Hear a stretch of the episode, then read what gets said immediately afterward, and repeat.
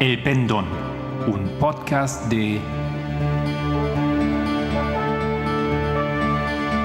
El Librito. Buenos días, mi nombre es Marco Barrios y hoy es lunes el 17 de mayo. ¿Qué pasó la semana pasada en el movimiento?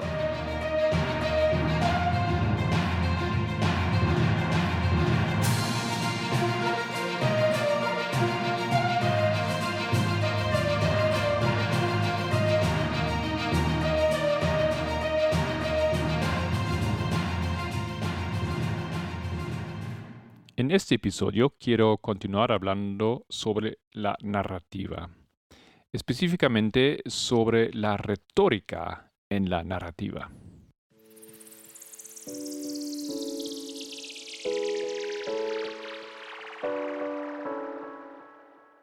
En el último episodio hemos empezado a comprender los elementos de una narrativa en la Biblia, la escena, la postura y el diálogo. Pero falta mencionar los elementos retóricos. En el movimiento nos hemos enfocado bastante en el punto de las herramientas retóricas. Lo van a conocer inmediatamente. Primero está la repetición. Hay tres tipos de repeticiones. Primero, la de palabras o frases cortas. Segundo, la repetición de acciones, de imágenes, de motivos, de temas y ideas. Y finalmente hay una repetición que se llama repetición resuntiva. Ahora vamos a explicar esas tres. Veamos algunos ejemplos. Ejemplo 1. Eso es de 2 de Reyes 1.3. Dice, ¿acaso no hay Dios en Israel para que ustedes vayan a consultar a Baal Zebub, Dios de Ecrón? Y tres versículos después, en 2 Reyes 1.6, dice, ¿acaso no hay Dios en Israel para que envíes a consultar a Baal Zebub, dios de Ekron. Este es un ejemplo, como ustedes han visto, de la repetición de palabras o aquí de frases enteras, básicamente completamente repetido hasta el versículo 3 en el versículo 6. Segundo ejemplo, 1 de Reyes 19, versículo 9. Allí entró en una cueva y pasó en ella la noche, y vino a él la palabra del Señor y él le dijo, ¿qué haces aquí, Elías? Y después en 1 Reyes 19:13 leemos, cuando Elías lo oyó, se cubrió el rostro con su manto y salió y se puso a la entrada de la cueva. Y una voz vino a él y le preguntó, ¿qué haces aquí, Elías? También aquí vemos una repetición em, exacta de una frase completa. Veamos ahora un segundo ejemplo, o sea, un ejemplo para la repetición de segundo tipo de acciones, imágenes, motivos, temas e ideas. Se encuentra en 2 de Reyes 1.9. El capitán subió a él y ahí estaba Elías sentado en la cumbre del monte y le dijo, hombre de Dios. El rey dice, desciende. Y luego, en el versículo 13 y 14, de nuevo el rey le envió al tercer capitán de cincuenta con sus cincuenta. Cuando el tercer capitán de cincuenta subió, vino y se postró de rodillas delante de Elías y le di y le rogó, diciéndole, Hombre de Dios, le ruego que mi vida y la vida de estos cincuenta siervos suyos sean de valor ante sus ojos, ya que ha descendido fuego del cielo y ha consumido a los dos primeros capitanes, de cincuenta con sus cincuenta, pero ahora sea mi vida preciosa ante sus ojos. Vemos aquí que aunque no se repiten las mismas palabras, igualmente se repite el mensaje o la idea del versículo 9 en los versículos 13 y 19. Entonces, eso era un ejemplo para la repetición de acciones, imágenes, motivos, temas e ideas. Y el tercer ejemplo para la repetición resuntiva encontramos en 1 Samuel 19:12. Mical descolgó a David por una ventana, y él salió, huyó y escapó. Y luego, en versículo 18, Huyó pues David y escapó, y fue a donde estaba Samuel en Ramá, y le contó todo lo que Saúl le había hecho. Vemos en este ejemplo lo que es una repetición resuntiva. Significa que el autor vuelve al tema inicial después de haber contado un par de otras cosas, el desarrollo de la historia tal vez. Vemos aquí como cuando había dicho que David escapó, después escuchamos otras cosas y luego al final vuelve el autor a la misma idea del inicio, diciendo, huyó pues David y escapó. ¿No? Cronológicamente eso había acontecido ya en el pasado, ya estamos más avanzado en la historia, pero esto es lo que entonces hace la repetición resuntiva. Repite algo que se había dicho inicialmente.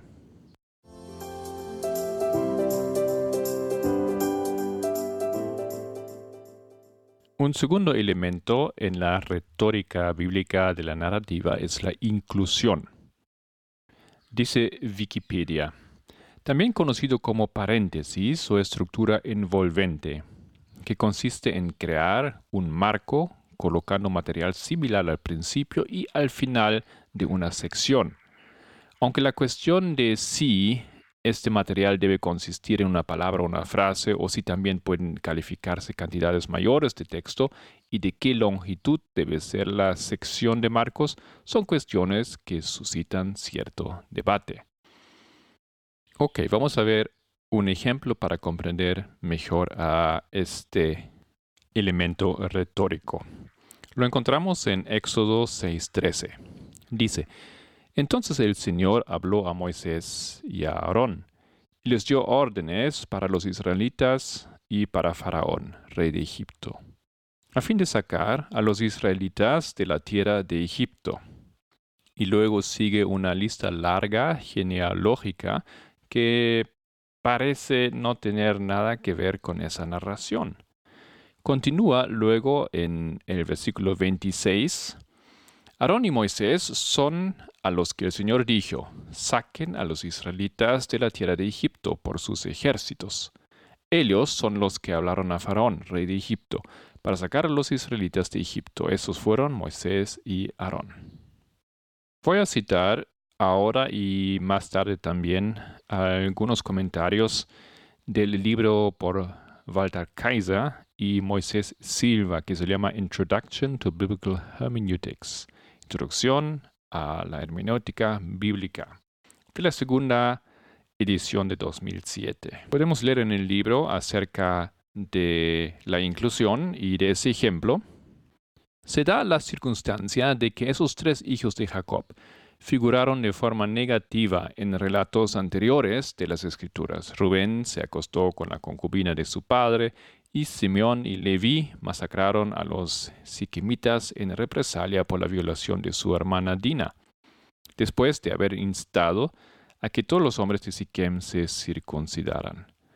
Después de tales incidentes, los lectores podrían preguntarse cómo sería posible que alguien de tales orígenes fuera utilizado por Dios.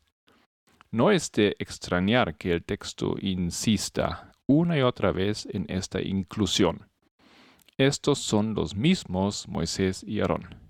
La o la inclusión nos ayuda así a centrarnos en el punto de que la llamada y los dones de Dios para el liderazgo tenía muy poco que ver con la herencia, los dotes naturales, el linaje humano, el mérito merecido o la impecabilidad. Fin de la cita. Bueno, esto era la inclusión o la inclusio, un poco similar como em, la repetición, ya que se repite un pensamiento para hacer énfasis en un punto especial.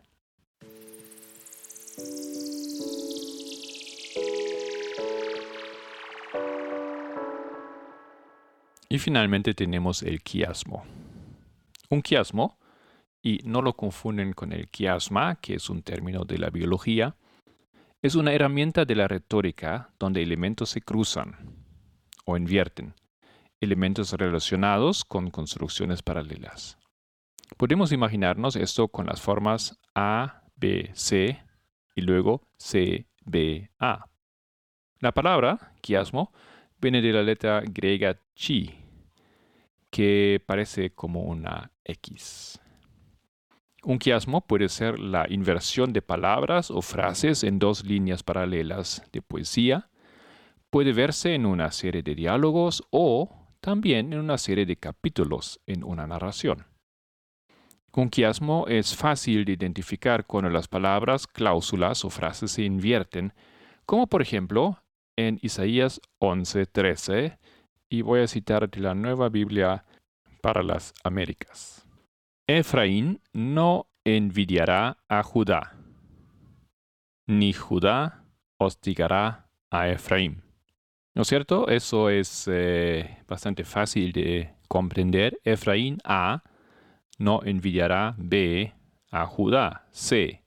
Y luego Judá, y no sé cómo se llama esto, sería C con una tilde, ¿no es cierto? La repetición de la primera C. Hostigará B con una tilde, Efraín A con una tilde.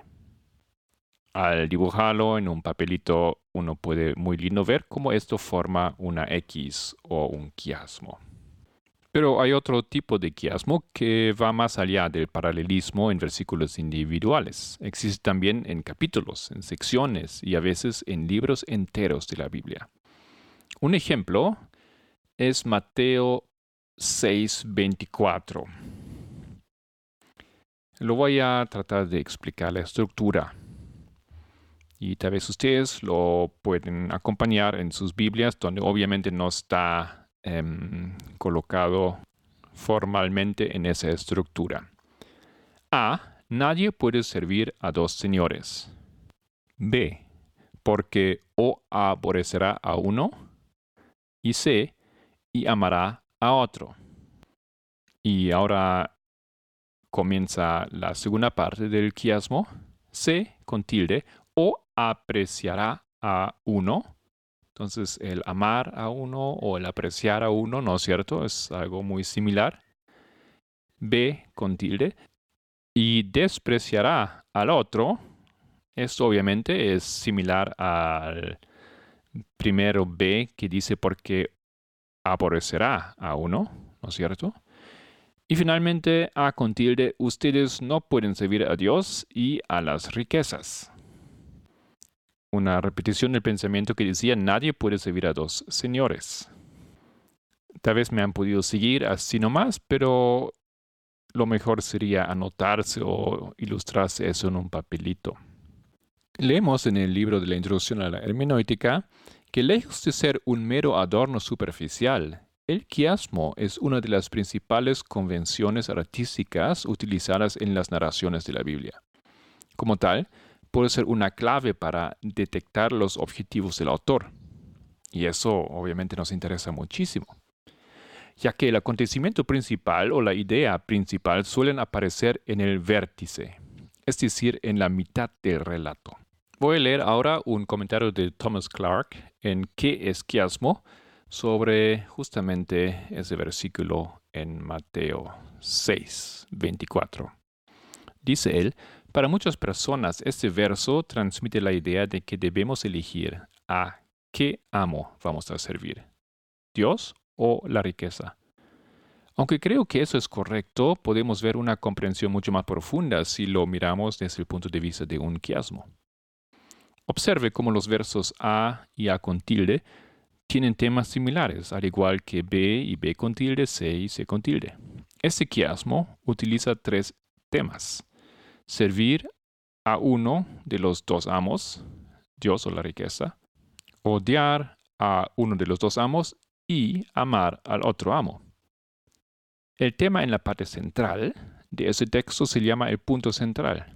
En ese caso C y C con tilde son ese punto central.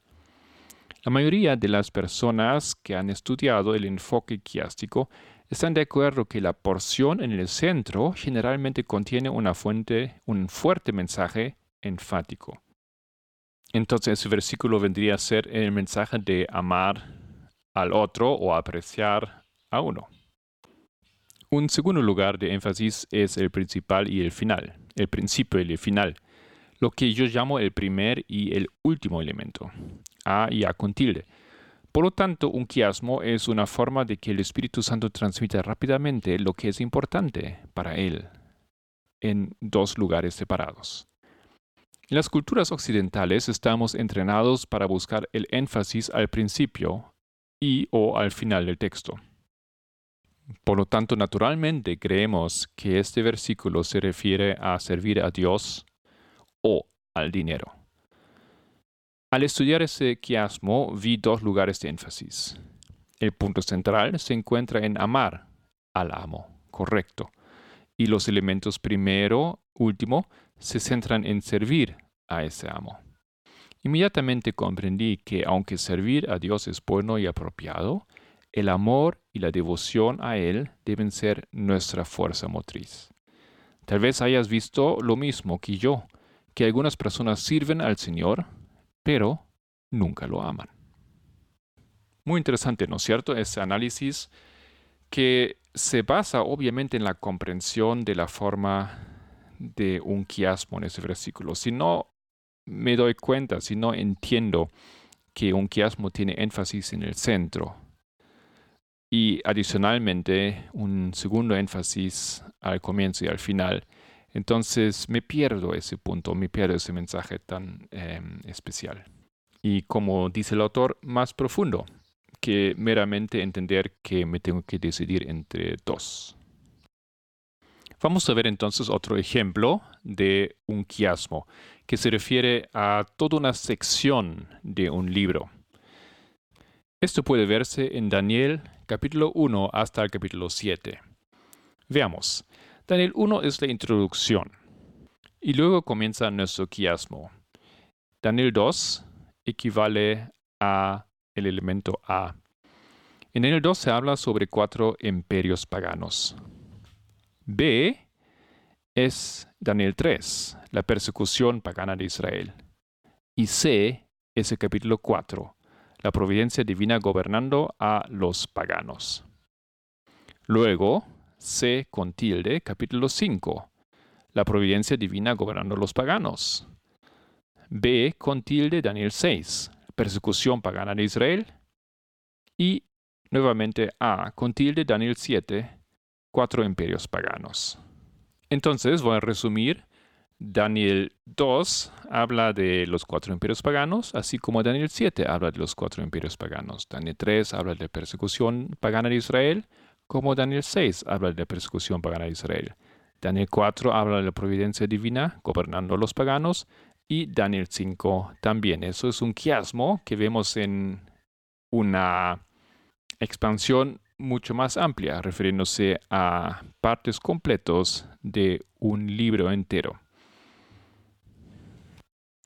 Voy a citar ahora otra vez del, de la introducción a la hermenéutica bíblica, que dice, de acuerdo con esa estructura quiástica, por tanto, el corazón de los primeros siete capítulos se encuentra en Daniel 4 y 5.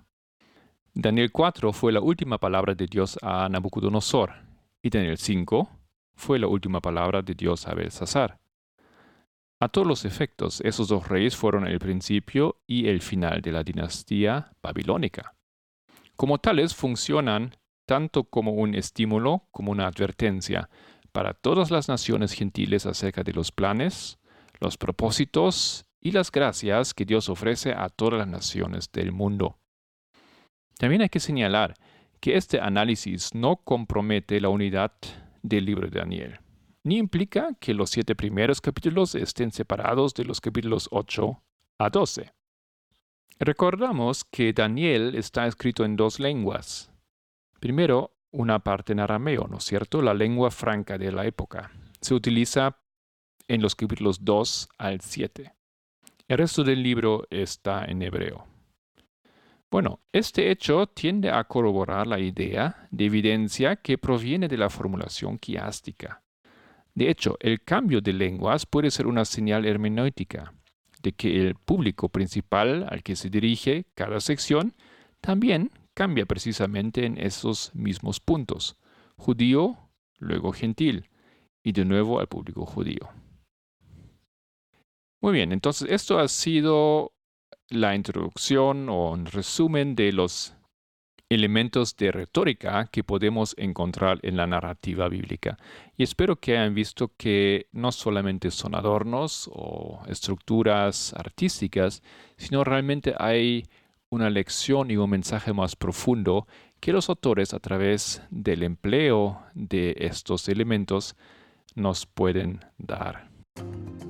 Gracias por estar con nosotros, el equipo del Pendón. Si quieres profundizar con alguno de los temas de este podcast, encuéntranos en www.librito.org.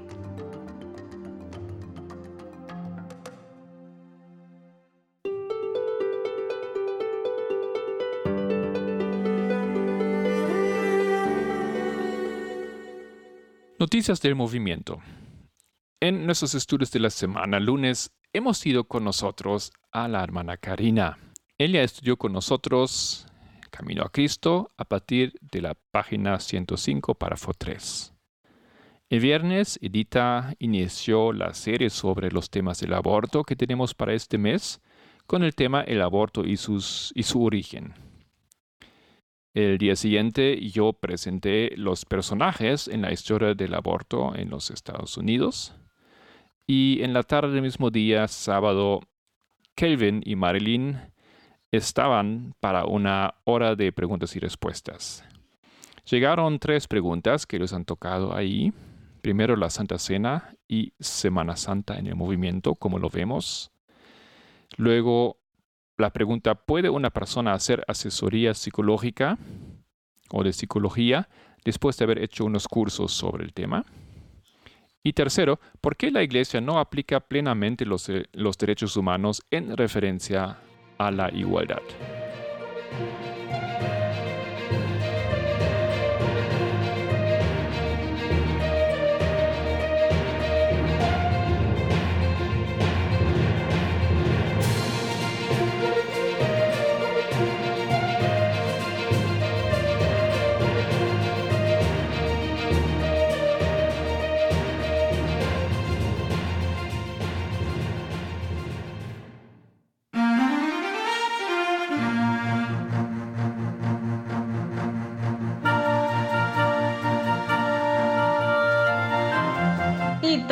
Proféticos.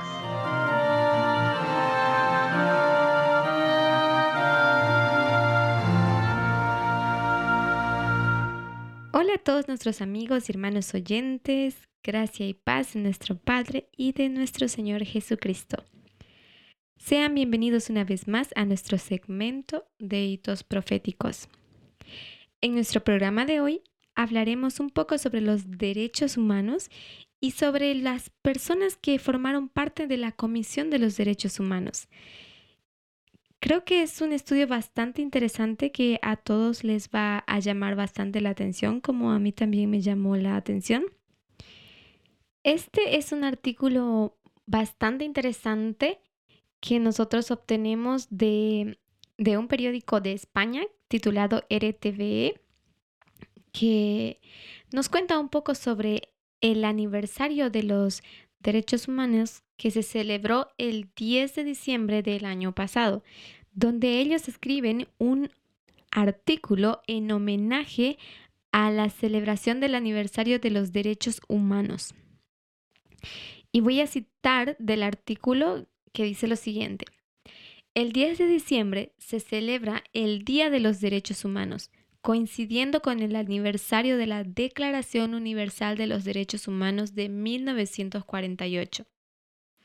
Con más de 70 años de historia, la Carta Magna Internacional para toda la humanidad sigue siendo para todos. Así fue como lo declaró Eleanor Roosevelt.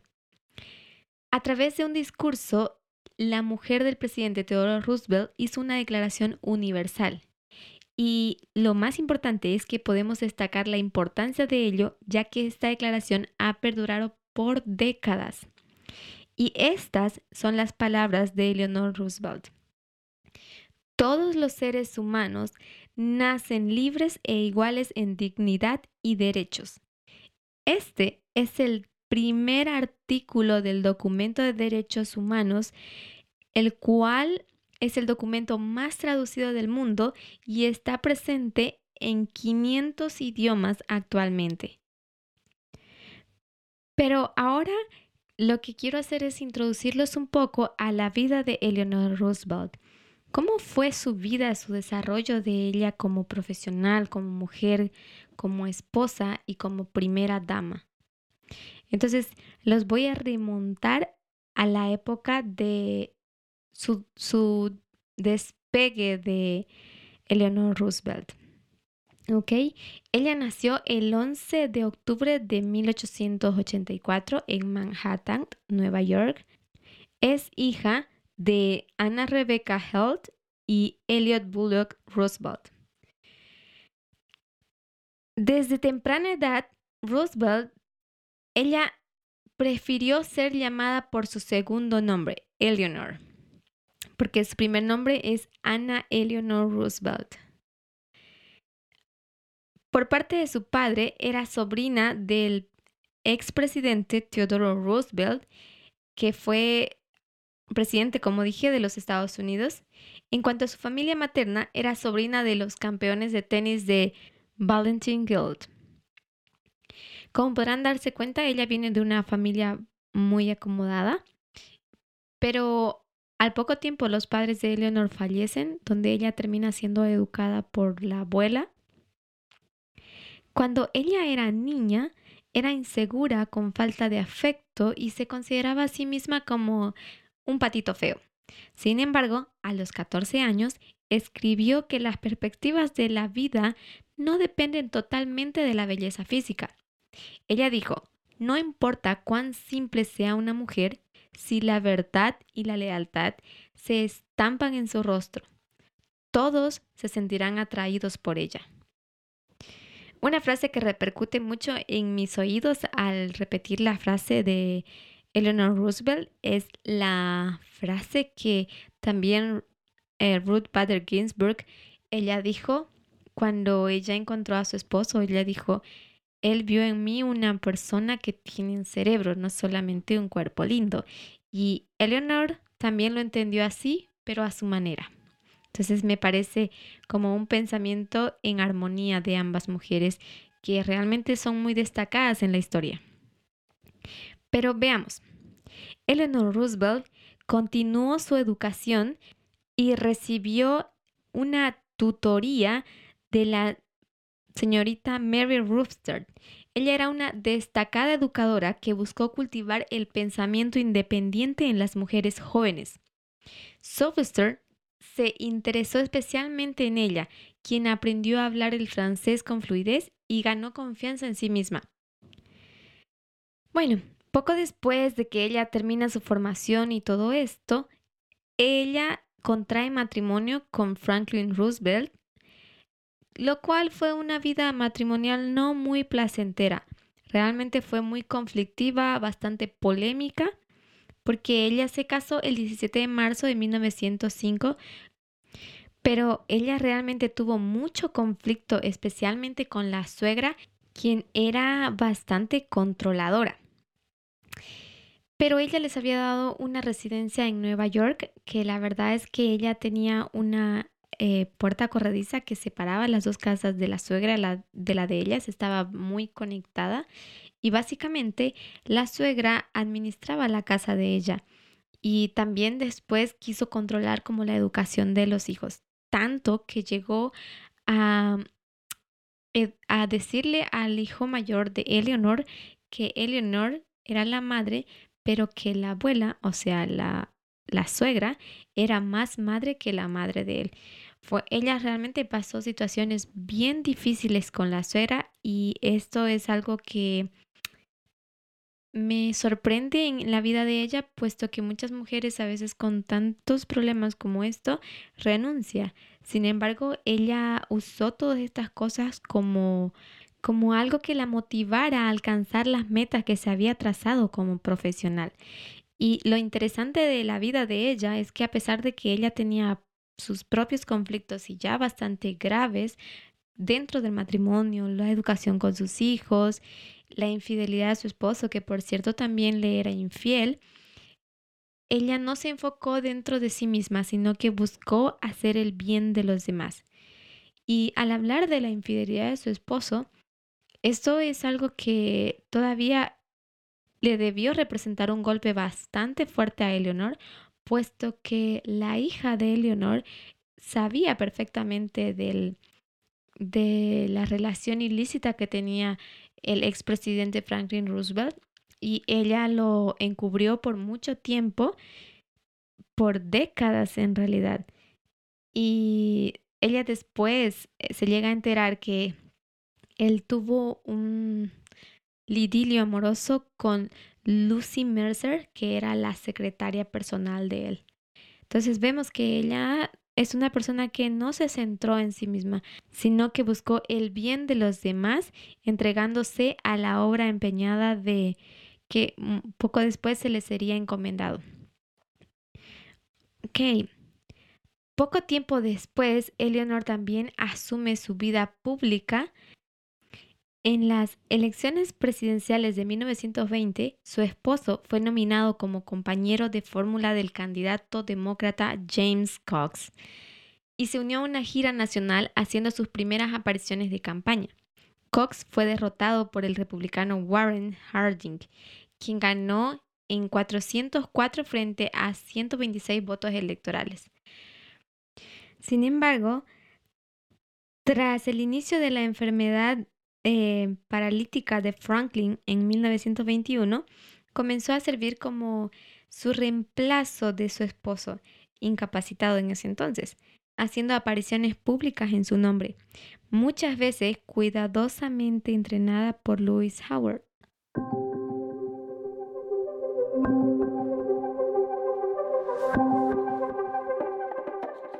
También inició sus actividades con la Women's Trade Union League, recaudando fondos en apoyo de los objetivos del sindicato.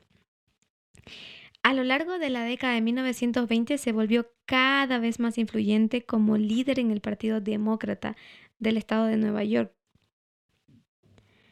Poco después, el 4 de marzo de 1933, su esposo fue investido como presidente de los Estados Unidos esto da inicio a la etapa de cargo protocolario como primera dama para Eleanor Roosevelt. Conociendo a las anteriores primeras damas del siglo XX, ella estaba muy deprimida por tener que asumir el rol que tradicionalmente se limitaba a actividades domésticas y de recepción de invitados. Su predecesora inmediata, Love Henry Howard, había terminado su activismo feminista con la llegada de su esposo a la presidencia, declarando su intención de ser solo un telón de fondo para Bertie.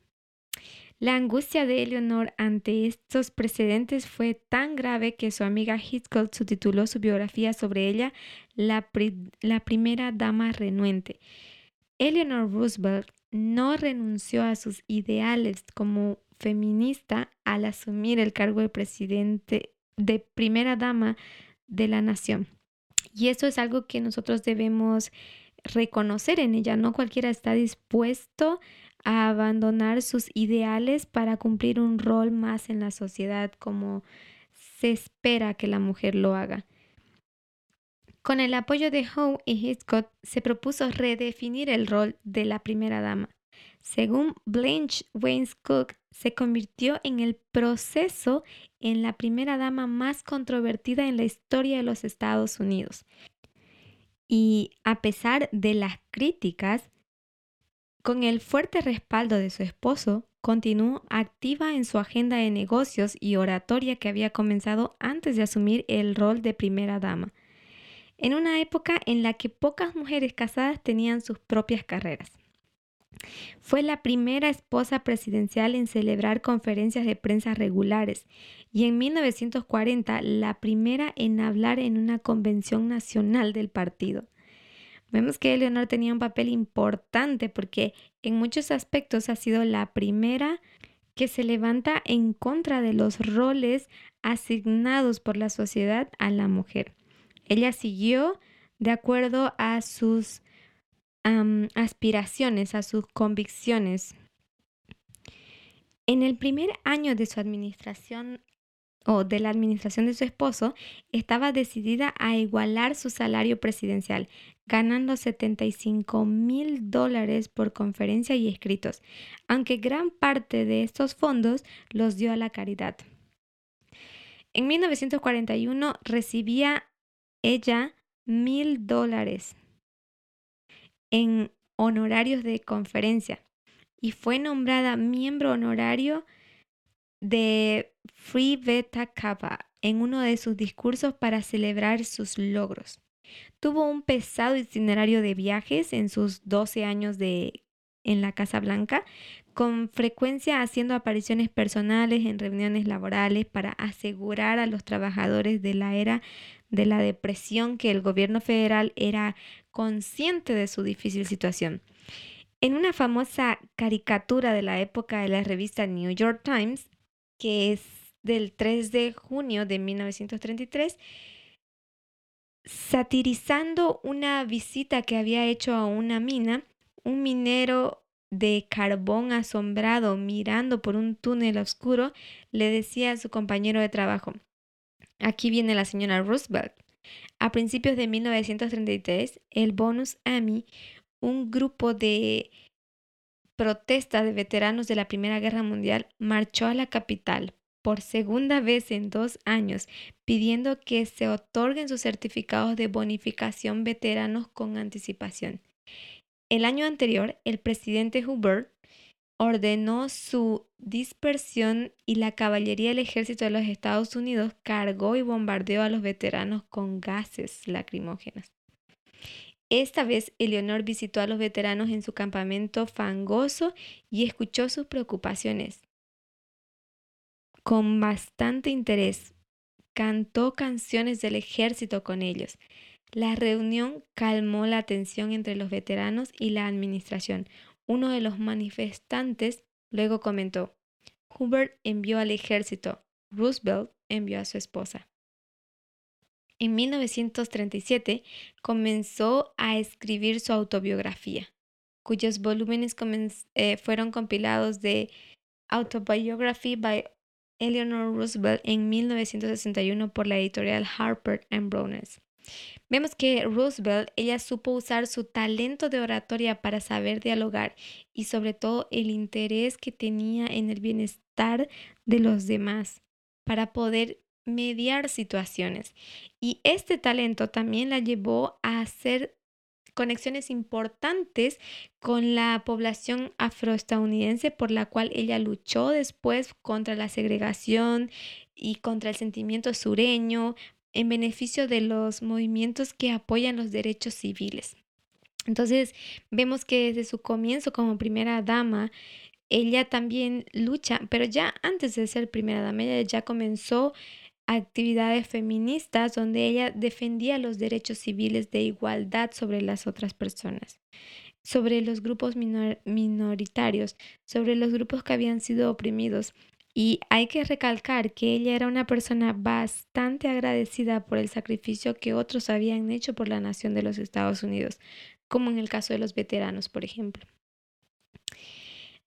Una de las cosas que también destaco de Roosevelt, de Eleanor, que ella muchas veces daba discursos que eran completamente en contra de la postura de su esposo, pues esto mostraba que no era una mujer de concesiones, que era una mujer que sabía lo que quería, sabía por lo que estaba luchando y que no estaba dispuesto a simplemente complacer oídos para agradar a los demás, sino que ella luchaba por una causa que ella veía que era justa.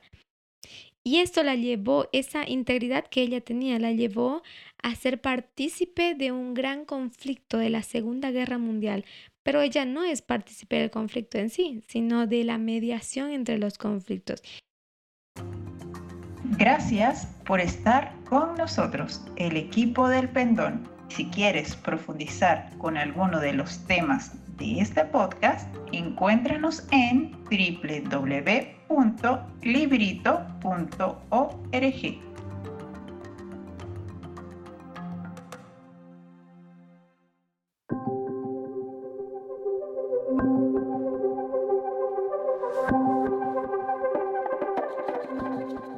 En diciembre de 1945, cuando estamos ya en esta fecha a finales de la Segunda Guerra Mundial, el presidente Harry Truman la designó delegada ante la Asamblea General de las Naciones Unidas. En febrero de 1946 hizo una lectura de la carta abierta a las mujeres del mundo, firmada también por Minerva Bernardino, Mary Helen Lauchesels y 14 delegadas en la 29 sesión plenaria de la Asamblea General de las Naciones Unidas en Londres. En abril se convirtió en la primera presidenta de la recién creada Comisión de Derechos Humanos de las Naciones Unidas. Fungió la presidenta cuando la comisión se estableció de manera permanente en enero de 1947. Junto con René Kessing, John Peters, Humphrey y otros, desempeñó un rol fundamental en la redacción de la Declaración de los Derechos Humanos en un discurso en la noche del 28 de septiembre de 1948. Defendió la Declaración Universal de los Derechos Humanos y la calificó como la Carta Magna Internacional de todos los hombres en todas partes. La Declaración Universal de los Derechos Humanos fue adoptada por la Asamblea General el 10 de diciembre de 1948. La votación fue unánime, con ocho abstenciones. Seis países del bloque soviético, así como Sudáfrica y Arabia Saudita, estaban incluidos en esta sesión. Roosevelt atribuyó la abstención de los satélites soviéticos. El artículo 13 que otorgaba el derecho de los ciudadanos a abandonar sus países.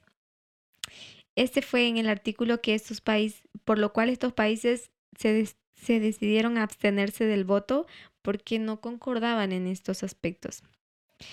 También se desempeñó como la primera representante de los Estados Unidos ante la Comisión de los Derechos Humanos de las Naciones Unidas y permaneció en ese cargo hasta 1953 Incluso después de renunciar a la presidencia de la Comisión en 1951, la Organización de las Naciones Unidas le otorgó póstumamente el Premio de los Derechos Humanos en 1968 en reconocimiento a su labor.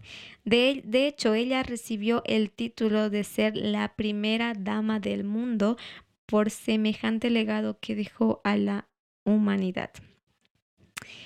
Muy bien, eso es todo que les voy a hablar hoy de Eleanor Roosevelt. Sin duda ella es una persona muy destacada. Los invito a todos, por favor, a leer su autobiografía, que es una mujer que realmente inspira mucho em, para nosotros entender lo que ella hizo realmente entre su misión. Sin embargo, ah, yo quiero hablarles de otras mujeres también que formaron parte importante en la redacción de los derechos humanos. Entre 1947 y 1948, entre esos dos años, solo había otra mujer delegada ante la Comisión de los Derechos Humanos de las Naciones Unidas. La india Hansa Mehra, una firme defensora de los derechos de la mujer, tanto en la India como en el extranjero. A ella se le atribuye el mérito de cambiar la frase de todos los hombres nacen libres e iguales, a todos los seres humanos nacen libres e iguales, en el artículo primero de la Declaración Universal de los Derechos Humanos. Y fíjense que este cambio, aunque parece poco, el cambiar simplemente la palabra hombres por seres humanos hace una gran diferencia porque ya en esta época las mujeres no se sentían representadas o no eran parte de no tenían participación alguna en los derechos humanos, por ende ellas no podían reclamar, no se sentían representadas. Entonces es interesante el logro que ella hace y también recalcar que ella ya había ya era una mujer activista dentro de la India en su propia tierra, que es una de las funciones más difíciles a mi parecer, pero también lo fue en otras sociedades donde tú tienes que luchar con unas culturas muy diferentes y tal vez chocantes a veces. Depende de la perspectiva en la que tú estás. Otra persona muy destacada es Minerva Bernardino. la cual era una diplomática y líder feminista de la República Dominicana, así que Centroamérica estaba presente. Fue fundamentalmente en las deliberaciones sobre la inclusión de la igualdad de derechos de hombres y mujeres. En el preámbulo de la Declaración Universal de los Derechos Humanos es donde ella estipula este principio que la igualdad de derechos de hombres y mujeres. Además, junto con otras latinoamericanas tales como la brasilera Berta Lutz y la uruguaya Isabel de Vidal, desempeñó una función esencial en la defensa de la inclusión de los derechos de la mujer y la no discriminación sexual en la Carta de las Naciones Unidas, que en 1945 se convirtió en el primer acuerdo internacional en que se reconocería la igualdad de derechos de hombres y mujeres. Y esto es un, es un tema que aunque se empezó en 1948 y se estableció legalmente, esto todavía tiene mucho que recorrer, mucho camino que recorrer y todavía es una labor que no se ha terminado, es un cuento sin fin que todavía necesita ser escrito el final. Pero también entre las más destacadas está Begun Shaista y ella es del, de Pakistán en su calidad de delegada de, de la tercera comisión de la Asamblea General, que es la Comisión de Asuntos Sociales, Humanitarios y Culturales, pasó en 1948 a 1981 reuniones examinando el proyecto de la Declaración Universal de Derechos Humanos. Ella básicamente hizo una revisión total de que en ningún aspecto se pudiese torcer o tergiversar alguno de los eh, derechos que se estaban escribiendo o redactando. Y ella también defendió poner de relieve la igualdad y la libertad de la libre elección en la declaración. Asimismo, promovió la incorporación del artículo 16 sobre la igualdad de derechos en el matrimonio, pues consideraba que era una manera de combatir el matrimonio infantil y forzado. Aunque ella tenía un objetivo de combatir el matrimonio infantil y forzado, sin lugar a duda, el, este derecho de mantener igualdad dentro del matrimonio trascendió hoy en día en nuestra realidad y la verdad que agradecemos a ella el esfuerzo y el pensar en esa época, en las dificultades que las mujeres tenían en esa época. Y, aunque no eran necesariamente hoy en día mujeres menores de edad, como en ese, esa era la intención original de ella, ¿no? Proteger a las niñas que eran forzadas al matrimonio. Hoy en día también mujeres que no son forzadas al matrimonio, pero que se casan, también son abusadas y sometidas a un estado de esclavitud y de un trato desigualitario. Entonces, de mi parte agradezco mucho a esa mujer que pensó en, estas, en esta situación y también debo recalcar que ella, entre sus artículos, ella también colocó edades mínimas de cuándo se debería contraer matrimonio para evitar los matrimonios infantiles. Entre otras de las destacadas tenemos a Bodil Bedruk, que es la danesa de Bodil Petrum, presidenta de la Subcomisión de la Condición Jurídica y Social de la Mujer en 1946 y más adelante, en 1947, de la Comisión de la Condición Jurídica y Social de la Mujer, defendió que la Declaración Universal se, se refiriese a los títulos de los derechos como todos o toda persona en lugar de emplear la fórmula todos los hombres. Además, propuso la inclusión de los derechos de las minorías en el artículo 26 sobre el derecho de la educación para que ellos puedan acceder al derecho de la educación. Pero sus ideas eran todavía demasiado controvertidas para la época, eran bastante modernas o innovadoras, o como nosotros llamamos dentro del movimiento, bastante liberales para esa generación. Pero vemos que hubo una persona presente y mujer Cabe recalcar que se enfocó, se, se percibió el abuso en las minorías y que intentó proteger, brindarles una protección a través de, las, de la vía legal. La Declaración Universal de los Derechos Humanos no hace ninguna mención explícita a los derechos de las minorías, si bien garantiza la igualdad de derechos de todas las personas, pero ella lo intentó hacer y pienso que es algo que ella realmente no tuvo éxito en, en esta misión que se propuso, pero sin embargo hoy nosotros con plena conciencia podemos dar curso a esta a esta situación y debemos aprender a hacerlo. Luchar por la igualdad. Entre otras de las mujeres tenemos a Mary Helen Lex Foch, que es la francesa en su calidad de presidenta de la Comisión de la Condición Jurídica y Social de la Mujer en 1948, esta mujer defendió con éxito la inclusión de una mención a la no discriminación sexual en el artículo 2. Así, el texto final del artículo en cuestión reza lo siguiente. Toda persona tiene todos los derechos y libertades proclamadas en esta declaración sin distinción alguna de raza, color, sexo, idioma, religión, opinión política o de cualquier otra índole, origen nacional o social, posición económica, nacimiento o cualquier otra condición. Entonces vemos que ella ya establece lo que es la discriminación no sexual también en el artículo 2.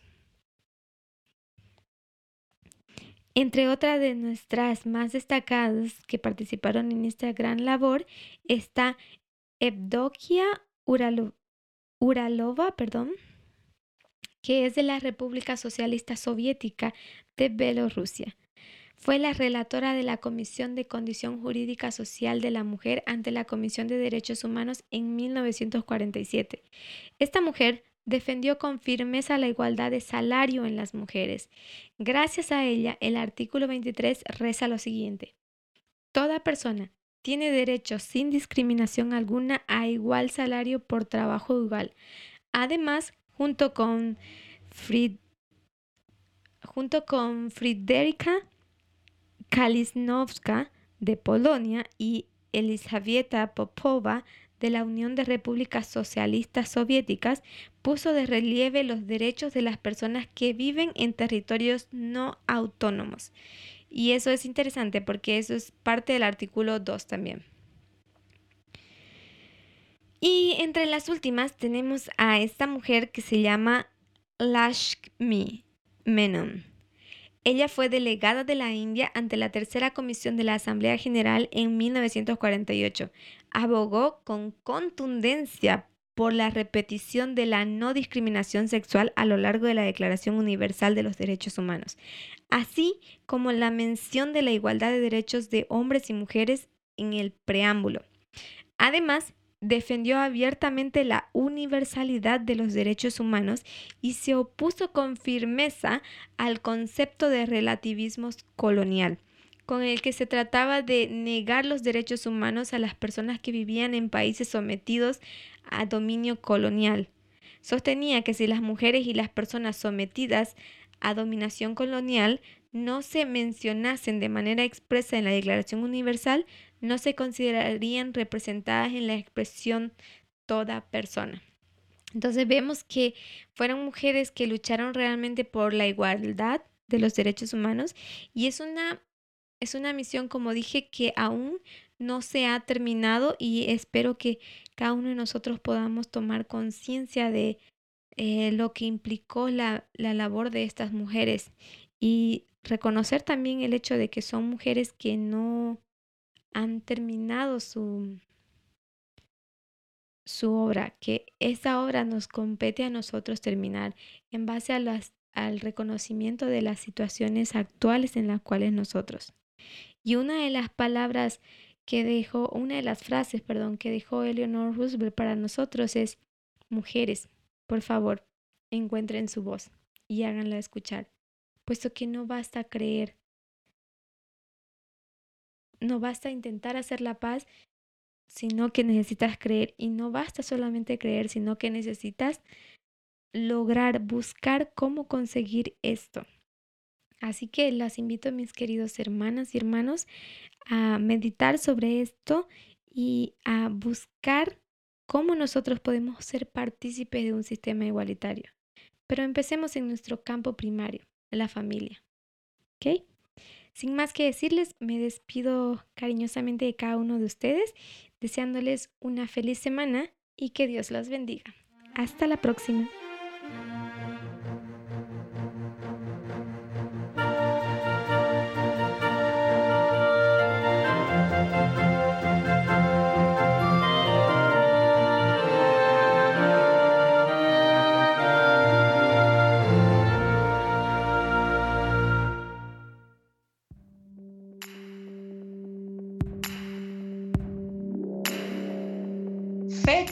Históricas para recordar.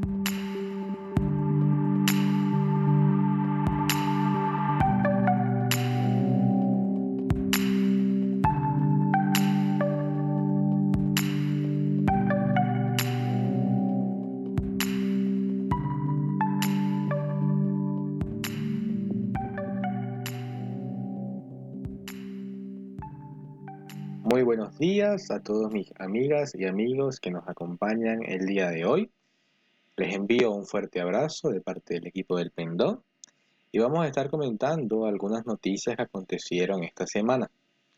La primera noticia en la cual estaremos haciendo mención trata sobre que la OMS eh, urge a los países ricos a retrasar la vacunación de niños y adolescentes para poder donar así más dosis a países pobres. Las naciones más ricas deberían posponer sus planes a vacunar a niños y adolescentes contra el COVID-19 y en su lugar donar esas dosis a países con menos recursos.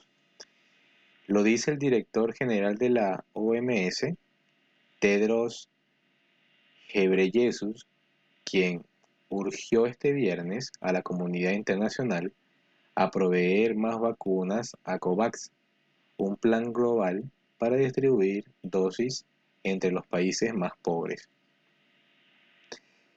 Y es que la distribución internacional de vacunas contra el COVID-19 sigue siendo extremadamente desigual. Desde que se aprobaron los primeros fármacos el pasado diciembre, los países más ricos han comprado la gran parte del suministro, apresurándose a inmunizar a la mayor parte de su población. Pero Tetros, en una conferencia virtual este viernes en Ginebra, hizo una llamada a los países que ya han alcanzado altos niveles de vacunación contra el COVID-19. Entonces, entendiendo que algunos países quieran vacunar a niños y adolescentes, pero él les urgió a que se reconsideraran y que así donaran más dosis a COVAX. En países de renta baja y de media baja, el suministro de vacunación contra el COVID-19 no ha sido suficiente ni para inmunizar a los trabajadores sanitarios y los hospitales están viendo inundados de gente que necesitan asistencia urgente para así poder salvar más vidas.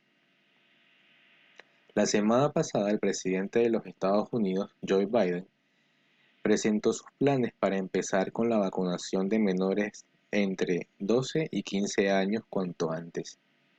Biden también dijo que esperaba que el 70% de los adultos del país hayan recibido al menos una dosis para el 4 de julio.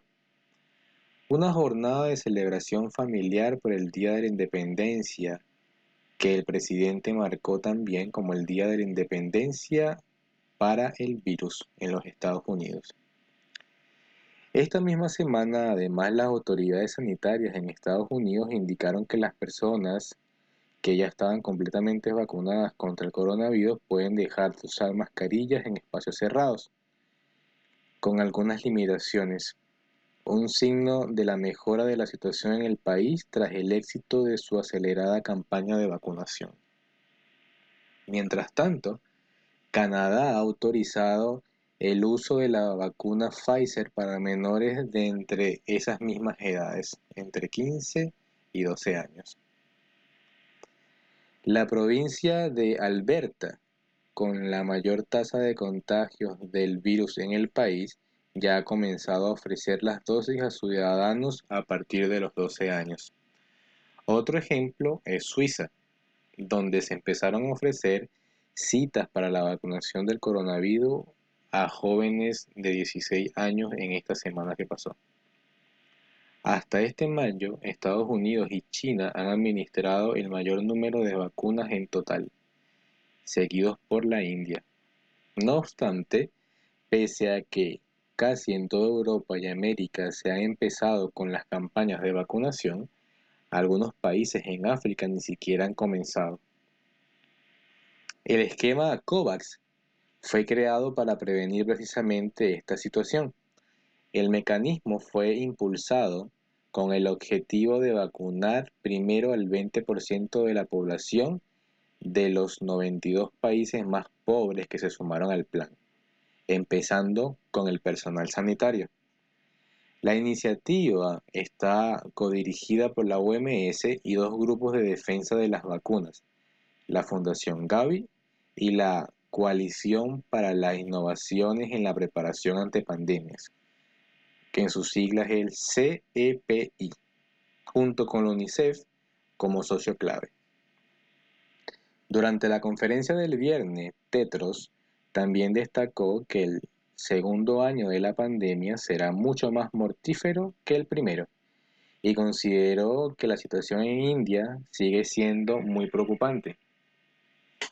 India se encuentra sumida en una virulenta segunda ola del coronavirus y su tasa de positividad ronda el 20% lo que pone de relieve la gravedad de la situación ya que la OMS considera que la pandemia se encuentra bajo control en un país si este dato se encuentra por debajo del 5%. En el país surasiático, el segundo de mayor población en el mundo, muchos trabajadores de la salud que tratan a pacientes de coronavirus en primera línea no han sido vacunados ante la escasez de dosis. Desde el inicio de su ambicioso programa de vacunación en enero, la nación ha administrado 157 millones de dosis, lejos de la meta inicial de inocular a 300 millones de personas para julio. La OMS considera que se trata de una catástrofe mortal que podría afectar gravemente a países de ingresos bajos. Vamos a mencionar otra noticia que también marcó esta semana, también en la misma corriente del coronavirus y mencionada un poco en, en la noticia anterior.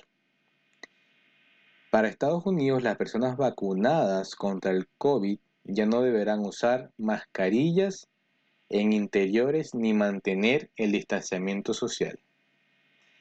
Las autoridades sanitarias en Estados Unidos señalaron este jueves que las personas que ya estén completamente vacunadas contra el coronavirus pueden dejar de usar mascarillas en espacios cerrados, con algunas limitaciones. Lo mismo aplica para la recomendación de mantener la distancia social de 2 metros. Otra de las medidas preventivas que se han tomado en los Estados Unidos y muchos países en el mundo por la pandemia estas recomendaciones no se aplican en lugares como hospitales, prisiones o albergues para personas sin hogar. Roger Walensky, la directora de los Centros para el Control y Prevención de Enfermedades de los Estados Unidos, o CDC por sus siglas en inglés, dijo en una rueda de prensa, todo aquel que esté completamente vacunado puede participar en actividades en el interior y el exterior grandes y pequeñas, sin tener que llevar mascarillas o guardar una distancia física. Si estás completamente vacunado, puedes comenzar a hacer las cosas que dejaste de hacer por la pandemia, añadió Walensky, al subrayar que todos tenemos y hemos anhelado este momento en el que podemos volver de alguna forma a la normalidad. Luego del anuncio, el presidente Joe Biden dijo, hoy es un gran día para los Estados Unidos. Hoy hemos administrado 250 millones de dosis en 140 días y hemos visto los resultados. Los casos han bajado en 49 de los 50 estados, afirmó Biden. Las hospitalizaciones son las más bajas desde abril del 2020. Algunas restricciones se mantienen. Según la guía de la CDC, la vacuna completamente brinda su protección dos semanas después de la segunda dosis, o la primera si es de una sola dosis. Si no cumples estos requisitos, sea cual fuera tu edad, no estás totalmente vacunado. Sigue tomando todas las precauciones hasta estar totalmente vacunado, señalan los lineamientos. Si una persona vacunada tiene síntomas de COVID, debe hacerse una prueba inmediatamente y volver a usar mascarilla y mantener distancia, enfatizó Walensky. Los estadounidenses también deben seguir usando mascarillas en lugares donde así lo ordenen las autoridades federales, locales o las normas de empresas. Por ejemplo, en aviones, autobuses o trenes, incluidas las terminales de transporte, deben seguir usándose mascarillas y los pasajeros internacionales que viajen a Estados Unidos aún deben presentar la prueba negativa de COVID-19. Aún no se ha determinado cuánto dura la protección de una vacuna, advierten los CDC, ni el nivel de efectividad contra las nuevas variantes del coronavirus que han aparecido en el mundo.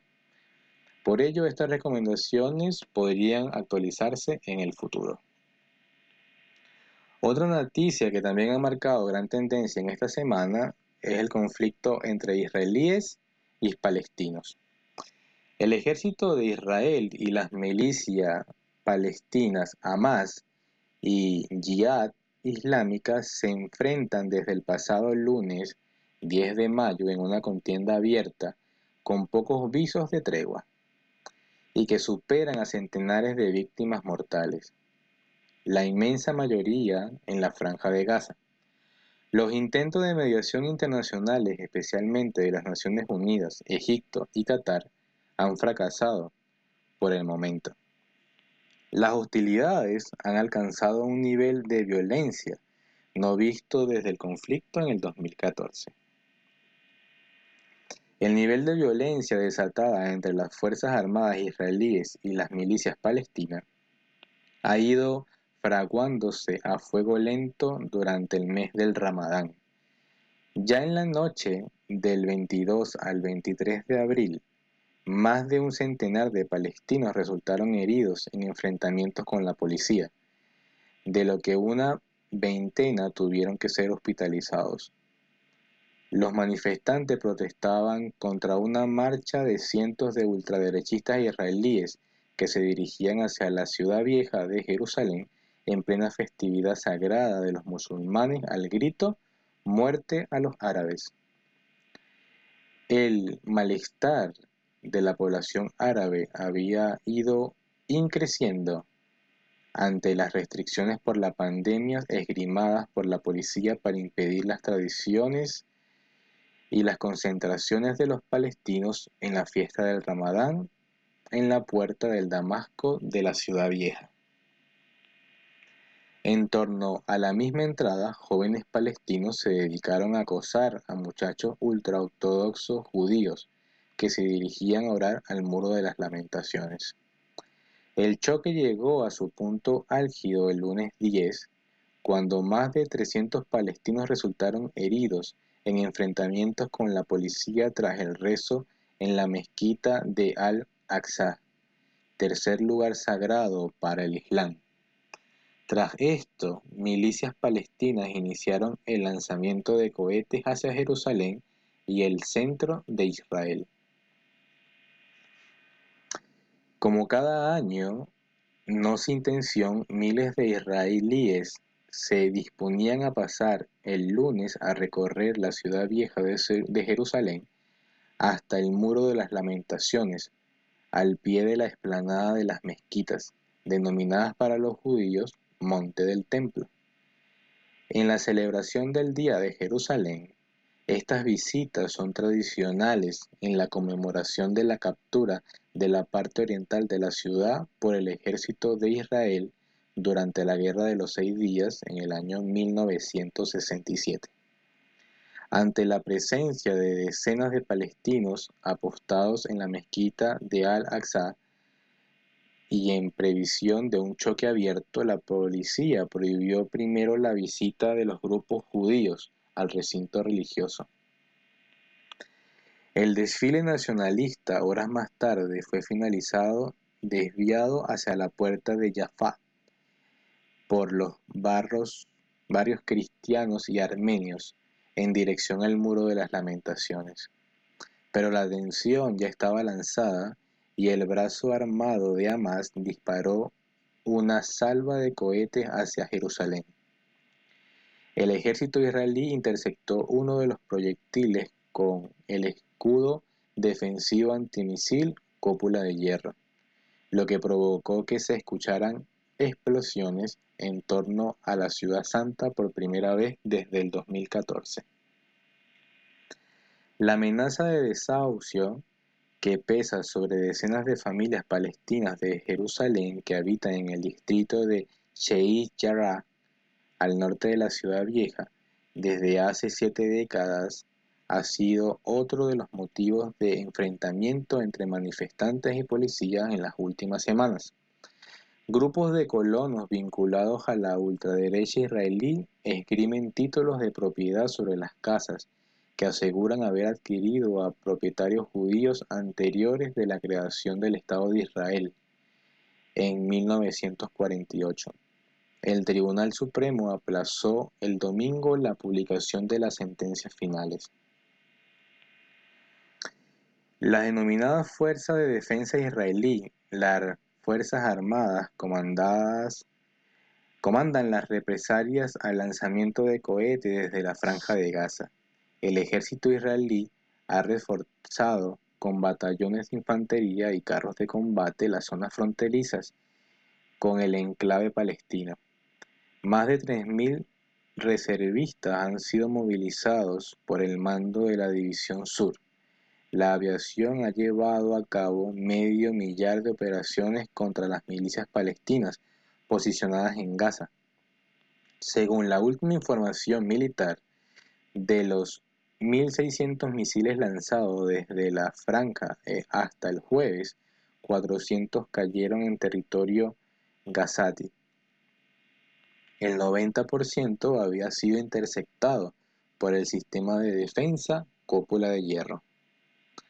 La ofensiva israelí señala hacia dos grupos armados palestinos. Las brigadas Esedin de Kazán, brazo militar del partido de milicia Hamas, que gobierna de facto en la franja de Gaza, y las brigadas Al-Quds, de Yihad Islámica. Ambos, considerados grupos terroristas por el Estado hebreo, desde el lunes, durante los primeros cuatro días de ofensiva, 1.600 cohetes han salido desde la franja con dirección hacia el centro y sur de Israel. El portavoz del ala armada de Hamas, Abu Obaida, ha dicho, golpear Tel Aviv, Jerusalén, Dimona, donde se halla una planta nuclear israelí. Ashdod o Beersheba es más fácil que vivir que beber un sorbo de agua. Al menos 190 personas han perdido la vida durante los primeros siete días de hostilidades entre el ejército israelí y las milicias palestinas. La mayoría de las víctimas mortales se han registrado en territorio gazati. Allí han muerto por lo menos bombardeados israelí 181 palestinos, entre civiles y milicianos, de los que al menos 52 son menores de edad y 31 mujeres. En Israel han muerto nueve civiles, entre ellos dos niños y un soldado. Además, en la operación Guardián de los muros, el ejército ha acabado con la vida de al menos 16 mandos de la milicia palestina y destrozado varios inmuebles donde, según la información del Chivet, el Servicio de Inteligencia Interior israelí, se localizaban dependencias de los dos grupos islamitas de la Franja de Gaza. Hamas ha vinculado cualquier cese de las hostilidades a la retirada de las fuerzas israelíes de las explanadas de las mezquitas, mientras que Israel condiciona la tregua a garantizar la seguridad para su población, lo que pasaría por finalizar con la operación Guardián de los Muros.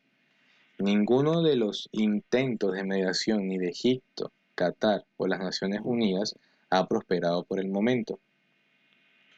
Las reticencias de la administración estadounidense de Joe Biden han frenado hasta ahora la adopción de una resolución en el Consejo de Seguridad de la ONU. El ejército israelí intensificó durante la madrugada del viernes sus operaciones contra las infraestructuras de las milicias Hamas y Yihad Islamita,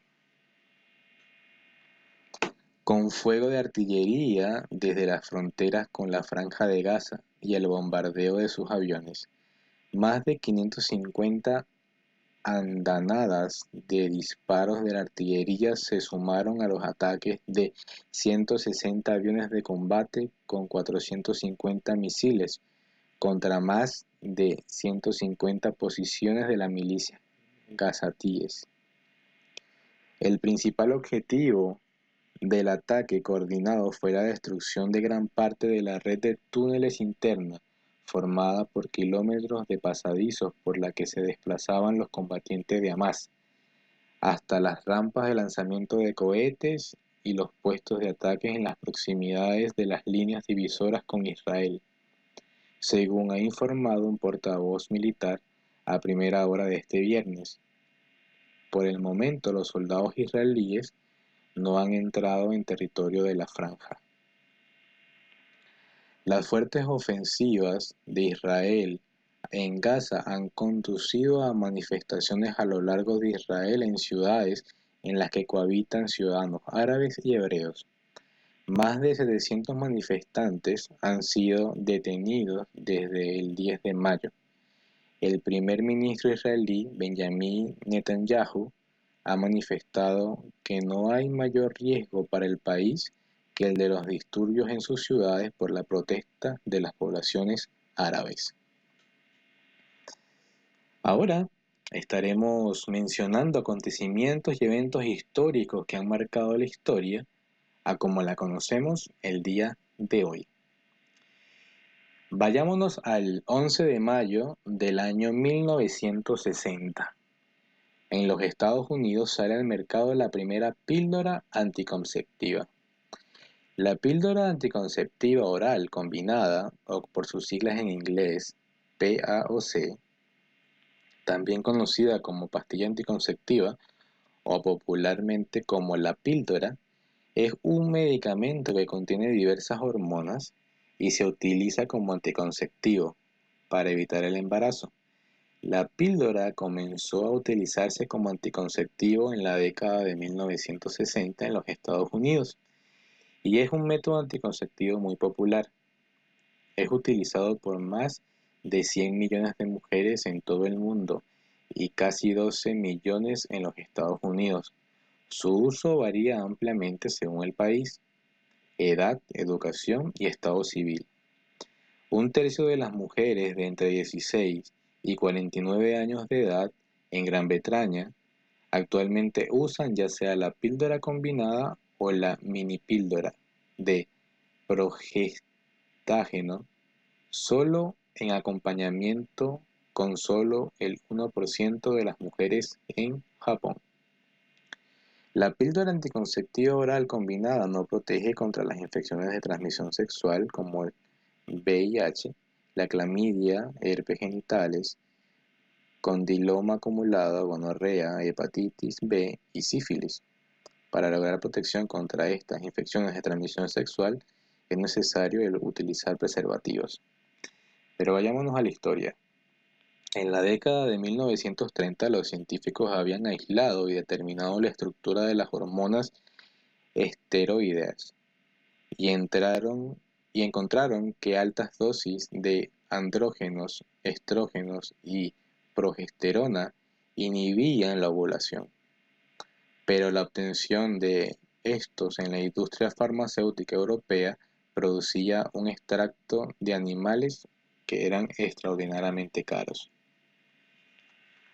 En 1939, Russell Marken, un profesor de química orgánica en la Universidad Estatal de Pensilvania, desarrolló un método de sintetizar progesterona de sapogeninas esteroideas vegetales, inicialmente usando zarzapogenias de zarzaparrilla, que resultó ser demasiado cara. Después de tres años de extensas investigaciones botánicas, él descubrió una materia prima mucho mejor, la zamponia del ñame mexicano no comestible, encontradas en las selvas tropicales de Veracruz, cerca de Orizaba. La zamponina podría convertirse en el laboratorio a sus restos a glicona diogenina, incapaz de interesar a su patrocinador de investigación Parker Davis en el potencial comercial de sintetizar la progesterona a partir del llame mexicano. Marker dejó la Universidad Estatal de Pensilvania y en 1944 cofundó Syntex con dos socios de la Ciudad de México.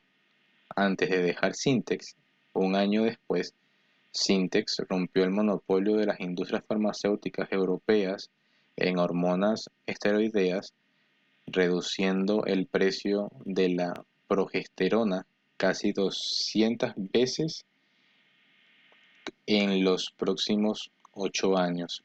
A mediados del siglo XX, el escenario estaba listo para el desarrollo de un anticonceptivo hormonal, pero las compañías farmacéuticas y universidades y gobiernos no mostraron ningún interés para seguir con esa investigación hasta que luego fue lanzada en el año 1960. Haremos mención a otro evento que para nosotros en el movimiento lo hemos estudiado y ha sido de, de, gran interés para nosotros. Vayámonos al 13 de mayo del año 1917, cuando apareció la Virgen de Fátima a unos pastorcitos. La Virgen de Fátima es una vocación de la Virgen María es la historia de las apariciones de Nuestra Señora a tres pastorcitos en el año 1917 en Portugal. Estos hechos y los mensajes de conversión de María les dio a Lucía, Jacinta y Francisco y han llegado hasta nuestros días. Los tres primos, llamados Lucía, Jacinto y Francisca, estaban en el campo de cuidado de ovejas en la zona de Cova, Dairía, a mitad de la mañana comenzó a llover y los niños tuvieron que buscar un refugio para no mojarse. Seguido del rebaño de ovejas comenzaron a buscar un sitio para cobijarse. De pronto comenzaron a ver una luz blanca que se escondía entre los árboles, y se acercaron y descubrieron que había una mujer vestida de blanco con un rosario en las manos. Era la Virgen María, ellos exclamaron. La señora les pidió una cosa a los niños, les encargó que regresaría allí el día 13 de cada mes. Los tres estaban asombrados y volvieron rápidamente al pueblo para contar lo que había sucedido. Los niños cumplieron la promesa que le habían hecho a María. De hecho, anunciaron más apariciones a sus vecinos. Eran todas el mismo día, el día 13 y en los meses de junio y julio. Tras dos apariciones en junio, los jóvenes contaron que la Virgen les había anunciado que dos de ellos, Jacinta y Francisco, morirían pronto. Y así sucedió en diciembre del año 1918 a causa de una epidemia de gripe española. Francisco y Jacinta cayeron enfermos. Meses más tarde, en abril, Francisco murió Por el contrario, Jacinta mejoró de la gripe, pero su salud se resintió de nuevo a causa de otra enfermedad. Cumpliéndose lo que la Virgen había predecido, murió el 20 de febrero del año 1920. En todas las apariciones la Virgen hizo un especial inciso sobre el rezo del rosario y le pidió a los niños que cuando lo rezaran, después de cada misterio, dijeran, oh Jesús, perdónanos por nuestros pecados y líbranos del fuego del infierno, y lleva al cielo a todas las almas, especialmente más necesitadas de tu divina misericordia. La última aparición de María tuvo lugar el 13 de octubre de 1917. En ese día se produjo el llamado Milagro del Sol. Según varias declaraciones de testigos, después de una llovizna el sol arrojó una luz diferente a, lo habitual. Algunas de las personas que estaban presentes llegaron a pensar que era el fin del mundo. Además, algunos testigos contaron que el suelo y la ropa que estaban mojados por la lluvia se había secado instantáneamente. Un hecho que lo presenciaron miles de personas que, que atraídas por lo que contaban los niños decidieron ir hasta ese lugar para comprobar que era cierto lo que los niños les contaban.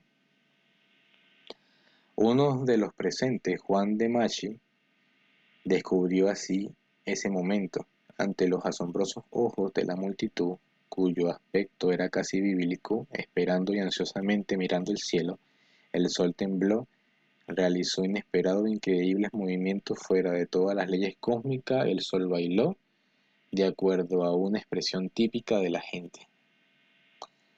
Según cuenta Lucía, el 13 de julio del año 1917, en la cueva de Iría, la Virgen le contó lo que se conoce como la profecía de Fátima.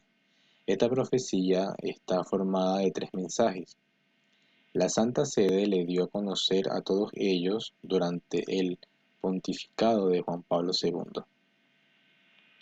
Según recoge Lucía en unos escritos que recoge el portal de catholic.net, la Virgen hizo hincapié de la importancia del rezo al rosario para la conversión de las almas. Además, también pidió la construcción de una capilla en el lugar de los hechos. Otra de las revelaciones importantes que mostró la Virgen fue la visión del infierno. María les contó que lo que le esperaría a las personas después de la muerte si no se arrepentían. Además, María habló de una guerra que comenzaría durante el pontificado de Pío XI y acertó. La Segunda Guerra Mundial estalló en el año 1939. En el año 2017, en el día 13 de mayo, el Papa Francisco canonizó a los tres pastorcitos, Francisco Marto, Jacinta Marto y Lucía dos Santos. En el mismo concepto, en la misma isla de ideas, podemos encontrar que el mismo 13 de mayo, pero ahora del año 1981, podemos encontrar el evento del intento de asesinato del Papa Juan Pablo II. El intento de asesinato contra el, Papa Juan Pablo II tuvo lugar el miércoles 13 de mayo del año 1981 en la Plaza de San Pedro, en la Ciudad del Vaticano. Mehet Ali Adkar disparó contra el Papa cuatro veces mientras éste entraba en la plaza. A causa de los graves disparos, el Papa perdió bastante sangre y tuvo que ser hospitalizado. Adka fue apresado inmediatamente y sentenciado a cadena perpetua por un juzgado italiano. Posteriormente, el Papa perdonó a Adka por haber intentado asesinarlo. El presidente italiano Carlo Azeglio Ciampi otorgó el indulto a Atka a petición del Papa, tras lo cual fue deportado a Turquía en junio del año 2000. En agosto del año 1980, bajo el seudónimo de Vilperi, Atka comenzó a recorrer la región mediterránea, cambiando, cambiando varias veces de pasaporte y de identidad quizás para mostrar el origen de su viaje, Sofía, Bulgaria. Entró en Roma el 10 de mayo de 1981 en un tren que había acogido en Milán. De acuerdo al testimonio posterior, Atka en Roma se encontró con tres cómplices, un compatriota turco y dos búlgaros. La operación estaba liderada por Silo Vaselev, un militar búlgaro que residía en Italia. Según Vasilev, la misión le había sido encargada por un mafioso turco, Bekir Selen, en Bulgaria.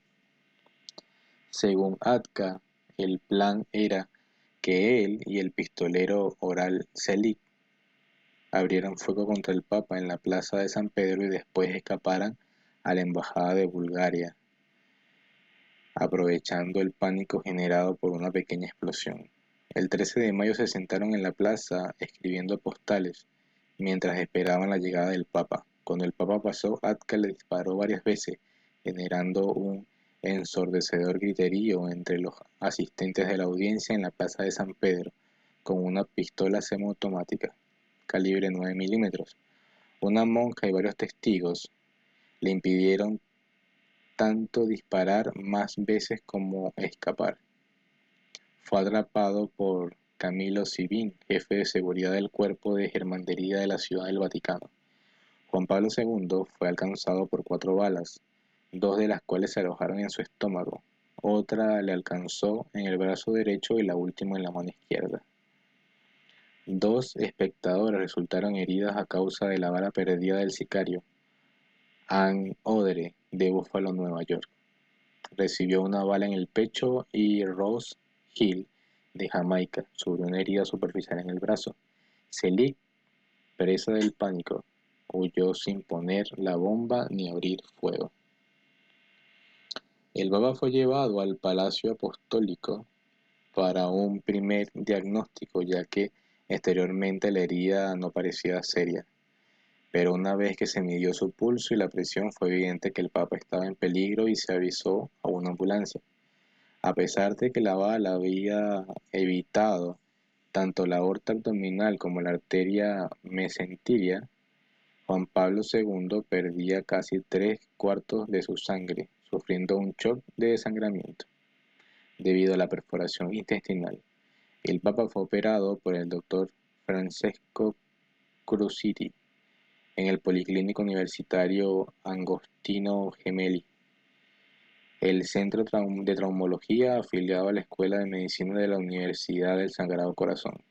Este centro siempre tiene una serie de habitaciones reservadas para el uso del Papa. Juan Pablo II pasó por casi seis horas de cirugía intestinal de emergencia que requirió transfusiones y una colostomía temporal que luego tuvo que ser deshecha. Varios meses después tuvo una infección de citomegalovirus debido a haber recibido transfusión de sangre fresca que no había sido suficientemente tratada por la urgencia con la que se había hecho dicha transfusión.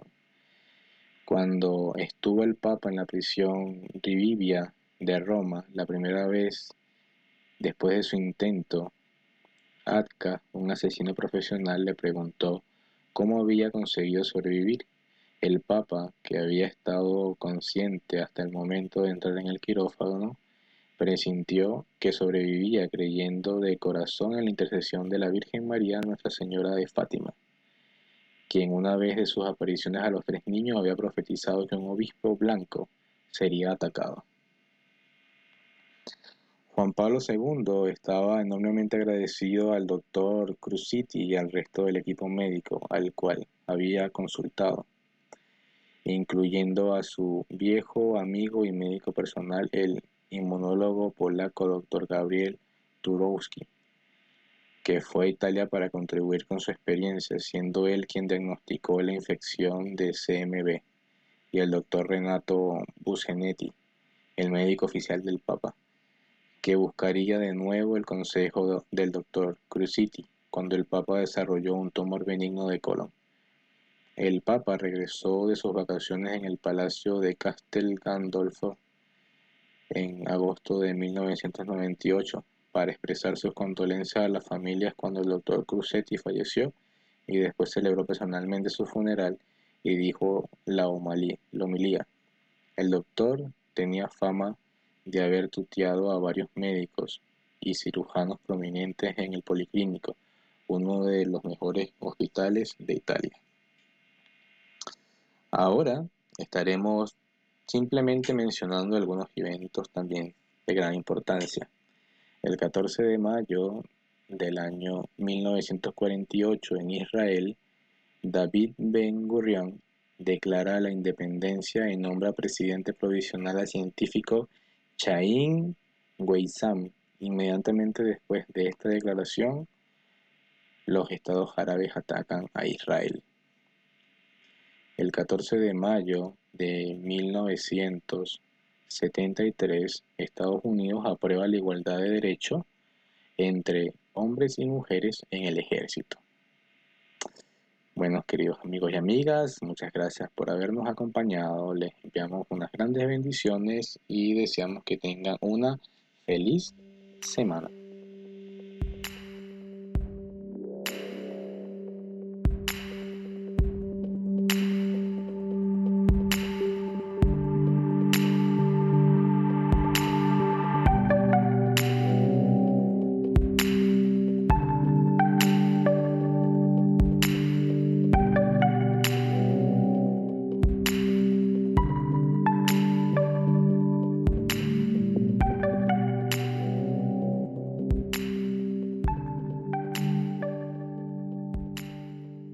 Espero que les haya gustado este podcast y les deseo un feliz comienzo de esta nueva semana.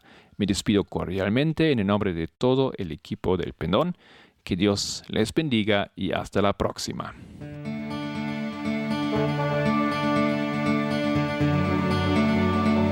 El Pendón, un podcast de